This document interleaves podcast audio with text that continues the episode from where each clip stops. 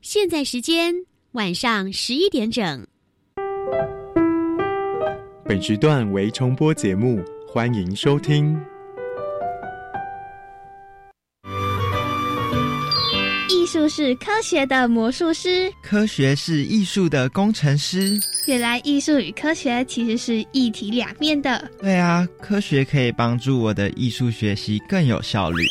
是的，没错，跨领域多元学习，让艺术脑遇见科学脑，就在每个礼拜一晚上十一点到十一点半，端端所主持的青春创学院。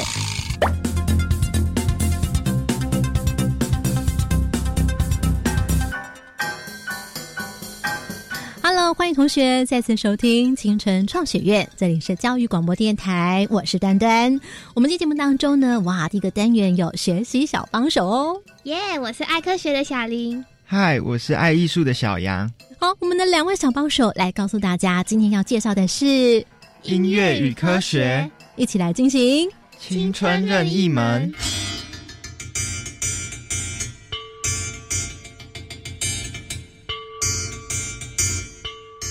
那我们现在来听听看，哦，小帮手听到刚刚的演奏之后，他们想到了什么呢？小林，发挥一下你的想象力。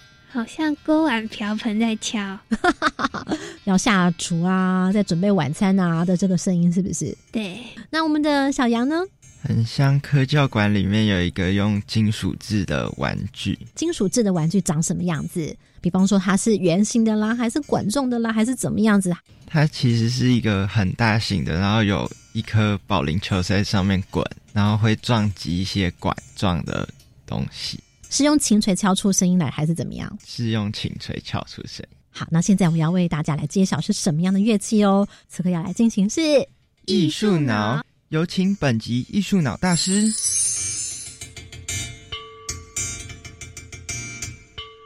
同时，现在所听到的呢，特别来到音乐会的彩排的后台来访问到这位比利时的打击乐家，他的名字叫做 Tom Cook。I'm I'm Tom the Cook. and I play percussion. Um, especially now, I play a piece for uh, four automobile uh, suspensions, so uh, springs. I play other pieces for a spring drum, which is a, a, cardboard tube with a metal resonator, for a small flute, and for other pieces too. Yeah. Tom Cook 他说，他来到台湾的这次音乐会当中，特别演出了一首曲子。这首曲子呢，是利用了汽车避震器的钢环，还有玻璃，一起来做音乐的对话，好酷的一首曲子！怎么会把汽车避震器拿来作为演奏呢？同学的好奇问题，两位小帮手有想到，来帮我们请教到 Tom Cook 老师。For for the young kids, uh, which is very important for kids, is to know that you can make music on everything, on the table, on a chair, on a glass, on the wall. Even by singing, whatever. So you can really make music on everything that is available around you in your, your living room. And some composers really take daily objects and they make music with, with them. So it could be nice that they experiment as much as possible.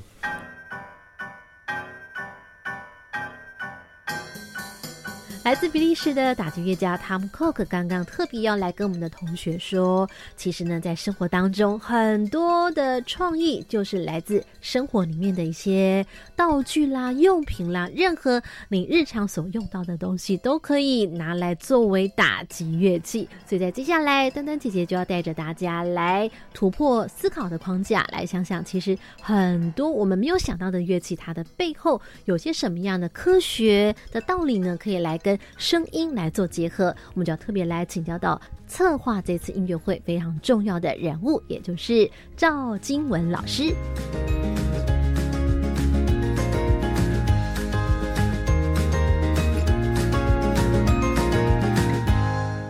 嗯，听完艺术脑这样说，那么科学脑会怎么说呢？继续请听科学脑。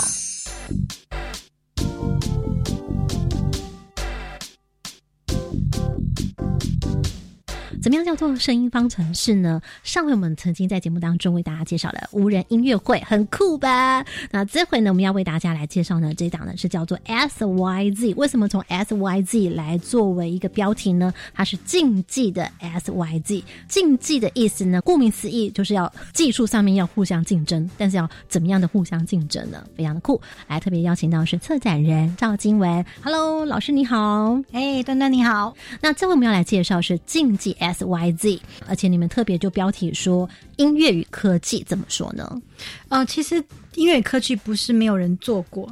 我觉得不要只有去做这件事情，而是去把这件事情引申到一个故事。所以我就下来给他们下了一个标题，叫做 “From Human to Machine”，从人到机器。对，“From Human to Machine”，从人类到机器这样子。所以声音方程式从第一档的呃竞技 X Y Z，就是从人类竞技开始，一直到变数游乐园是人与机器共奏，人与智慧手机一起演奏。然后我是让小朋友来参与现代音乐创作，然后接着就是无人音乐会，就是纯机器演奏，所以 from human to machine。那另外还有一个，竟然那可以拿来变成是音乐的演奏。那当我看到这个名词的时候，我心里面第一个会想到，哎，它不就是打击乐器的一种说法吗？哦，那这个东西叫做汽车避震器。嗯，为什么它也能够当乐器呢？其实所有的东西都可以成为打击乐器。就是打击乐器这件事情，就是我们不要把它限制在爵士鼓啊或者什么东西的时候，其实，呃，音乐创作来说，打击乐可以是所有的不同的乐器。那它分两种，一个就是什么样的乐器，然后你用什么东西去敲它。如果我有看到我们的影片的话，它这个汽车避震器这个钢环，其实是用锤子去打它的。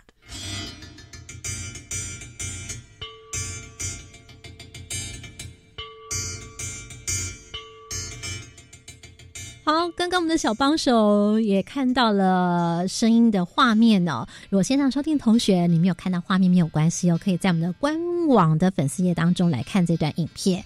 那刚刚我们的两位小帮手小林跟小杨看到了之后，来请告诉大家，你们在画面里面看到了这位打击乐手他在用什么样的打击乐器呢？你觉得，小林？很多铁环串在一起，除了有刚刚小林所讲的铁环之外。哦，敲出铁环的声音，但是我们刚刚是不是在听他的这个声音的时候，有一些不同的音高，对不对？对，有这个敲铁环的声音，但是好像不是只有铁环的声音哦，它有时候噔噔噔噔噔噔噔噔噔噔噔噔，有没有那个比较高的噔？那个声音是敲在哪里？一个很像花瓶的玻璃杯。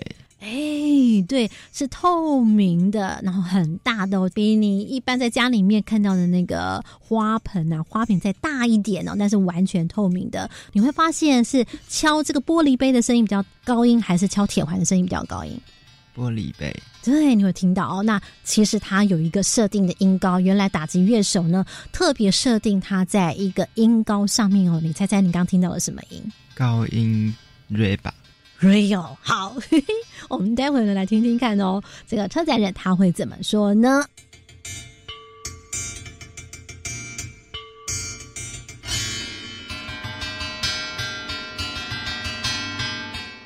艺术是科学的魔术师，科学是艺术的工程师。继续收听青春创学院。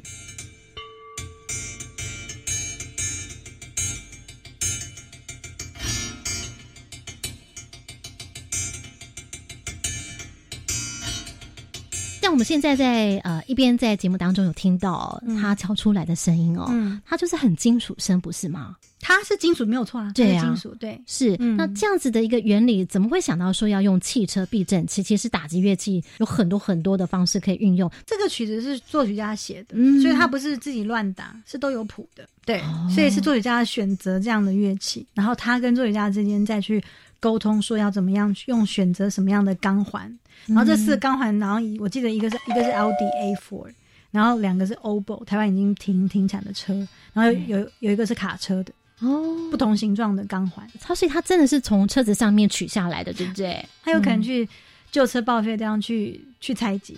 那据我了解，好像刚刚前面我们所讲的这个汽车避震器，它好像是会有四个避震器，对不对？还是四四个避震钢环跟两个玻璃。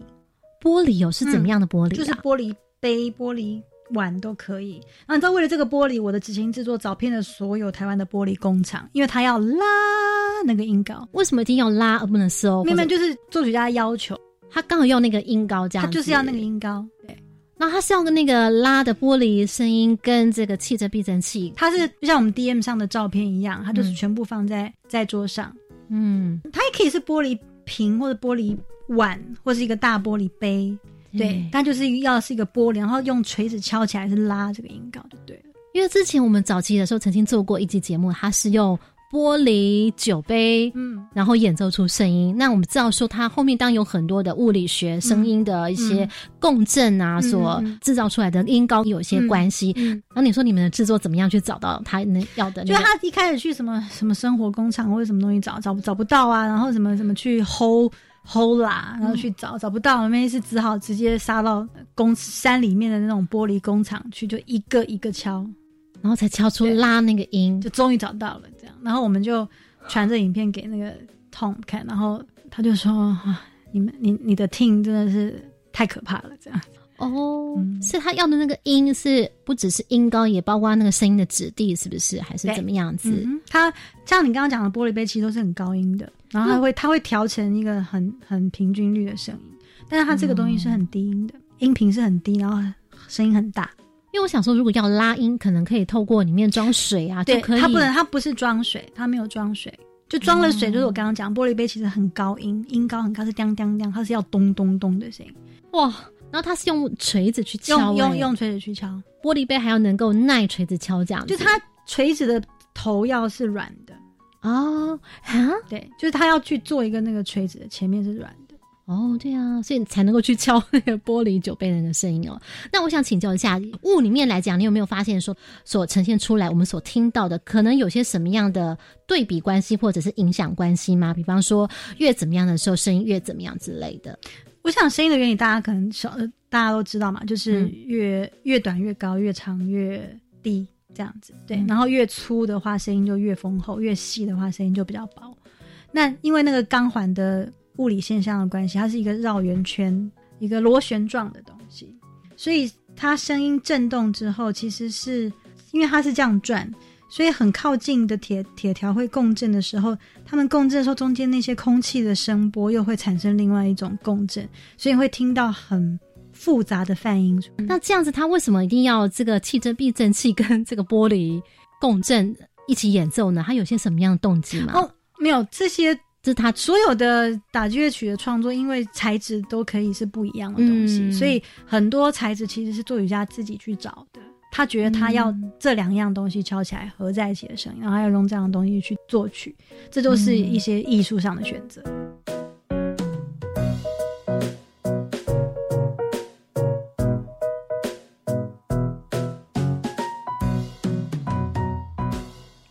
可不可以请教一下，就是说，因为如果他本身是从作曲家写出来的，以老师来看的话，他这样一个作曲的概念，他一定有些什么样的动机，他想要告诉听众什么，或者是他想要呈现给我们听的人能够听到什么，他一定有一个目标或者是有一个目的，有没有？嗯嗯，Belong 这个曲子的作曲家是 Belone。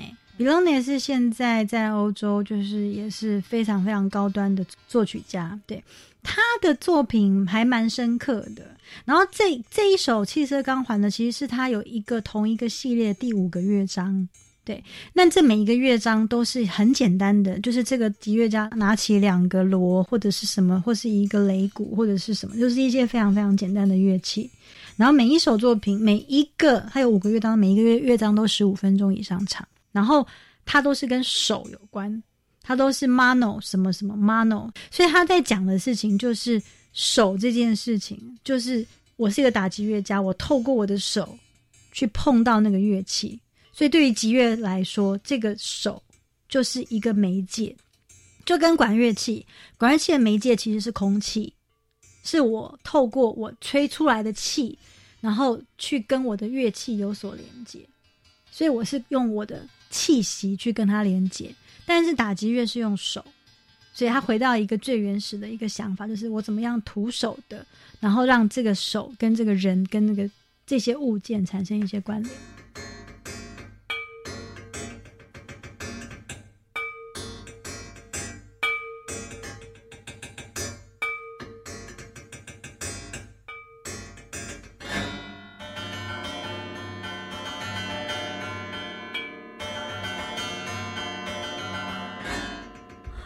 好，赵静文老师解密之后，端端此刻要带同学再次回到后台现场哦。我们要听演奏家的声音示范。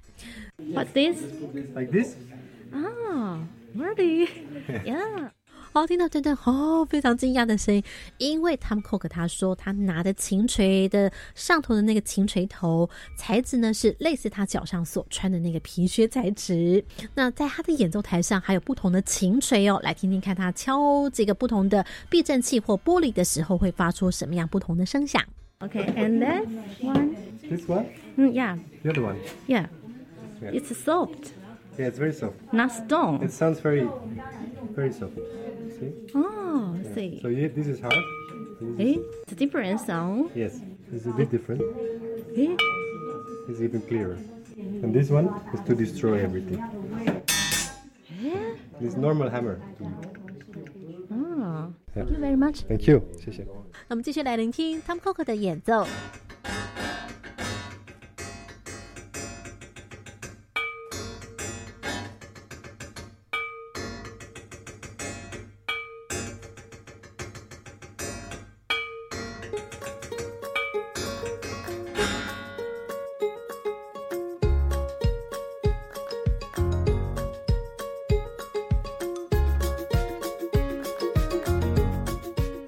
术是科学的魔术师。科学是艺术的工程师，继续收听青春创学院。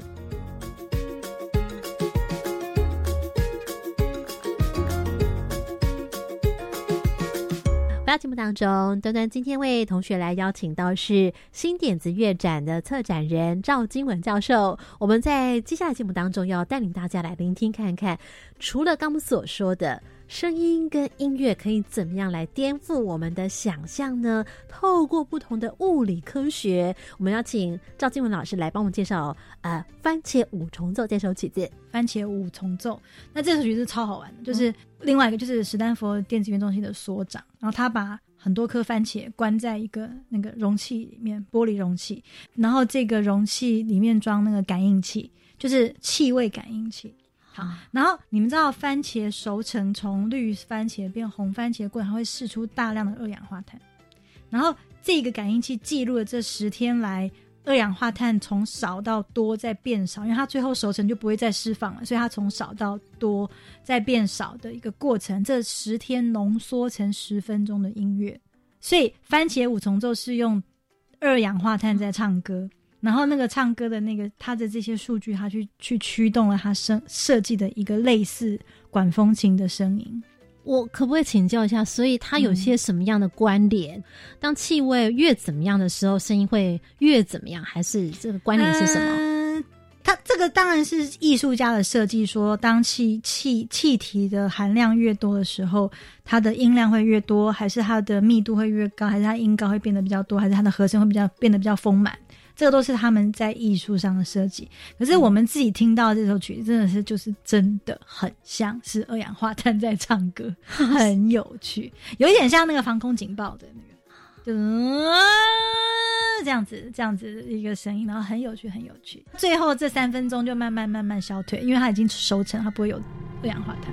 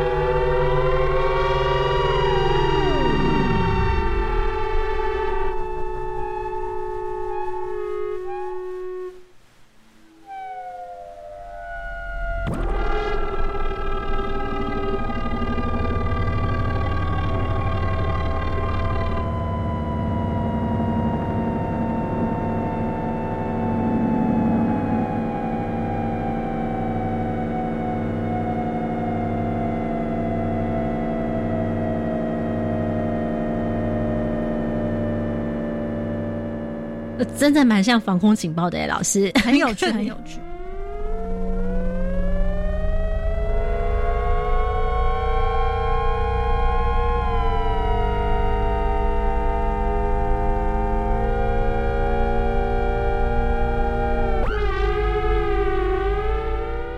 OK，好，里头会有一首呢，是《三 D 猎印之歌》，是不是？对啊，那很有趣。三 D 猎印之歌那个乐曲解解说里面说，一九五四年第一台 IBM 的猎印机问世以后，那个时候问世的时候，那个时候的音乐家帮这个因为很大声，这样这样，那个声音很大声，嗯然后就他帮这个声有音乐家为了帮这个 IBM 这台猎鹰机写了一首曲子，叫做《三只盲鼠》（Three Blind Mice）。嗯，看不见的老鼠。对嗯，然后呢，就变成真的是一个作品，然后它是那个猎鹰机发出的声音，然后他把它剪接成一个一个作品，就他录录了那个猎猎鹰机在猎鹰东西的声音。好，嗯然后我们人类就想尽办法，这二三十年来想尽办法叫机器闭嘴，就是叫猎鹰机开始变喷墨，喷墨还有声音，那个时候对不对？嗯后来我们以前那种打字机这样还很大声，然后后来就变喷墨越来越小声，现在变镭射完全没有声音。三 D 猎印机问世之后，机机机器终于又可以再发声了，但现在又慢慢没有声音。但是一开始那个木质的那种猎印机是很大声的，嗯而且你可以看到它在干什么。嗯对然后他讲一个很有趣的是，你听到那个声音，呃，你会知道他在猎印什么。啊，什么？就是真的很厉害的人，因为因为他说，如果只是在猎印方形的话，他会是四四拍的哒哒哒哒哒哒哒哒哒哒。如果那个要有角度有弧形，会哒哒哒哒哒哒哒哒哒哒哒，他那个声音。所以他说，厉害的人可以听到声音就知道他猎印出来的东西是什么。哇塞，还真的有道理耶，是这样没错。对但没想到可以这样玩。对，然后到时候嗯他这个猎鹰的过程有被被放大，大家会看到那个他在猎鹰的东西，然后他的机器上面装很多感应器，然后就让这个机器唱歌给你听。它的那个感应器是它就应该是一些震动感应器，嗯然后跟不同类型的感应器，然后它会用一个扩音的方式，或者是在经过电脑处理的方式。对，嗯，你是有学 Make 的哦，我相信对三 D 列印呢不陌生，对于感应器啦、这微处理器呢，一定都不陌生。可是你有没有想过，它可以跟音乐哦结合在一起？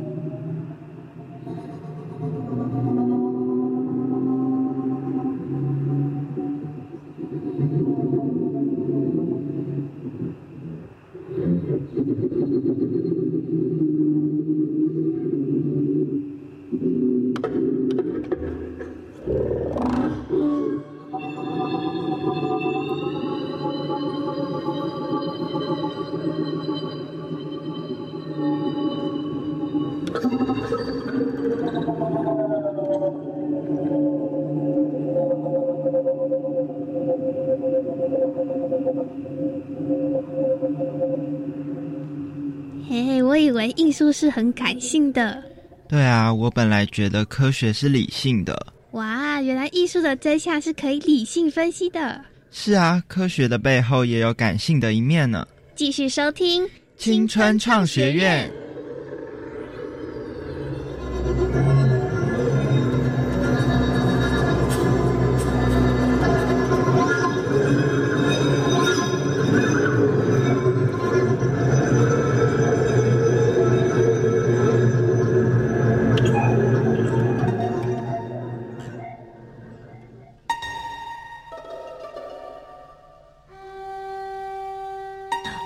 青春创学院。赵静文老师，你本身这样子的一个作曲家的角度来说，你在三国大学好像听说，其实给你蛮大的震撼，对不对？对就是要那个要要跟 跟大家分享吗？我觉得同学可以听听看。好啦，就是那时候要从师大音乐系毕业，然后嗯要去申请学校，然后丢了蛮多间，然后我觉得我我蛮好运的，就是史丹佛大学给我四年的全额奖学金，就是不用钱，而且还给我每个月等和现在大概五万块钱台币的生活费。为什么你可以？没有没有没有，他就是一个有钱的学校，然后他知道大家都读不起，所以他就是录取名额非常的少，像每年作曲全世界只有两个名额，嗯，对然后然后录录取之后，但是你就有他们的赞助的人给你的全额奖学金嗯这样子。因为他们知道大家都读不起，因为他就是一个非常非常，啊，他大概三个月就要一百万的台币这样子，嗯。对，所以到那时候你就会发现说，哦，原来其实我们这些外籍生比他们本地生更容易进去史丹佛。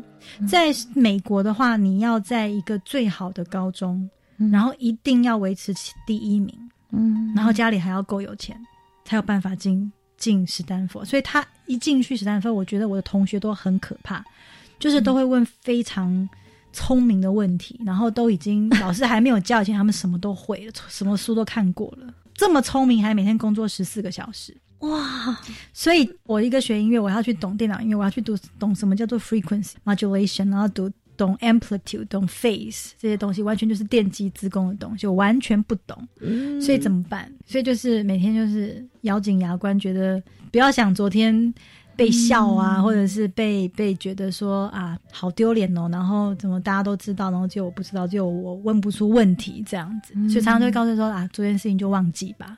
这也是我今天在要访问这集的时候，一直想问赵老师的。比方我来讲好，我要做这个科学跟艺术的关系，我就也会觉得很头大。哇塞，物理、化学这些都并不是我擅长，然后你要去研究声波啊、频率这件事情，你那时候真的有去消化解决吗？后来还是你用了什么样的方法？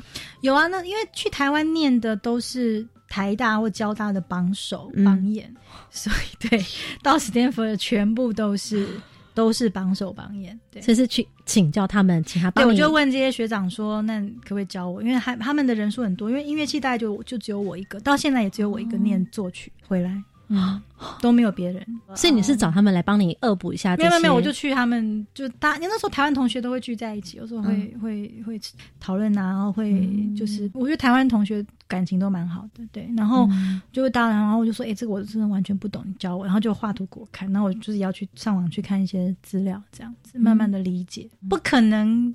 在那么短时间了解所有电机系要做的东西，可是我必须要去了解到它的原理，然后我能够知道说我要怎么去用，这样。